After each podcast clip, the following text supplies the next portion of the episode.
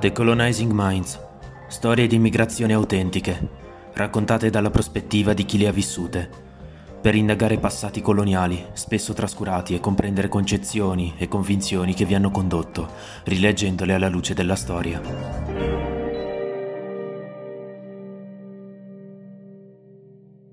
Sono Alice e oggi andremo ad intervistare Villan. Villan, quanti anni hai e da dove vieni? Ciao, buongiorno. Io sono Willan Alagie, io vengo Gambia, ho 27 anni. I was the only one who uh, was being able to go to school because of uh, the high poverty. Our parents were not able to pay, so they chose me for me to study. And then after finishing my high school, uh, I went to college. Uh, there, I furthered my education to be trained as a teacher. Ora Villan ci racconterà della situazione nel suo paese e non solo. I came to Italy as a refugee uh, because in my country the political tension was too high and it was not really a, a conducive environment uh, where one can survive with ambitions or, or to, to make a better life. I was a teacher in my country and then I was also someone who is always interested into politics. In the Gambia, before the elections of 2016, uh, we had a dictator who was ruling the country for about 20 years, and he was not uh, somebody who is Democrat, and he didn't give chance to anyone to speak about uh, bad deeds uh, about his government. Most of the time, he take prisons to people who criticize his government, or even to kill them. It was one of the hardest situation at that time. But now things are a little bit changing because we have a change of government. So we hope that uh, democracy will come back and then people will enjoy their freedom. Qual era la situazione politica quando ha lasciato il Gambia? La Gambia si libera dalla dominazione della Gran Bretagna nel 1965. Dal 1994 al 2016 il paese è stato governato dal dittatore Yahya Jammeh, che sale al potere con un colpo di Stato. Il momento di svolta per il paese è stato quello delle elezioni del 2016, che hanno portato ad una grave crisi costituzionale all'interno del paese, in quanto il dittatore era disposto a ricorrere all'uso della forza militare pur di restare al potere.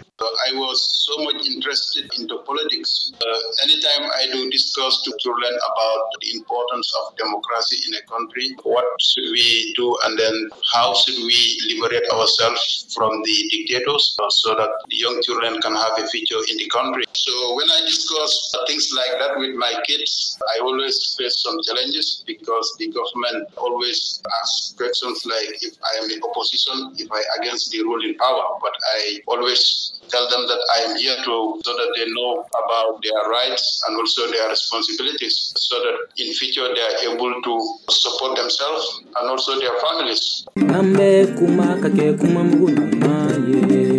Have you ever experienced racism in South Tyrol? When I was in Bolzano, I was working at Renon. I had a colleague there who is from Poland. He was not really nice to me, and then he was really racist. That made me even to left uh, leave the job because I was not really happy with the way he was behaving on me, telling me that you are an African, you are a monkey. So that really made me to get really angry. But I, I really just behave myself because I know being a foreigner in another country is uh, one of the difficulties that it doesn't stop me to continue to do what I want to do. You left uh, your friends and your family in Gambia. Do you miss them? And uh, did you make uh, new friends here in Italy? Here I have some friends uh, who are very nice to me, and I also have my apartment where I live happily. I also I call my family, I discuss with them, tell me things that are going on over there. I also tell them the things that I experience over here. So definitely that also keep me motivated to continue following my dreams. And did you know some people who came from Gambia here in Italy? Yes, I know some people uh, who come from Gambia. Some they are living with me. We also have uh, some parties together. But I'm happy I have friends uh, from Gambia. So we thank you really much for this interview. We're really happy that you follow your dream.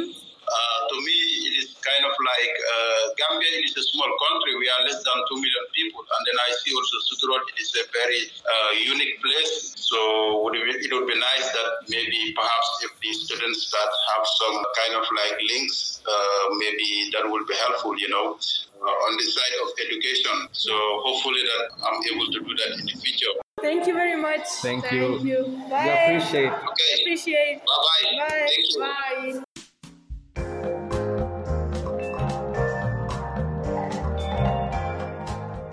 Una produzione del Liceo Carducci di Bolzano in collaborazione con OED, Organizzazione per un mondo solidale.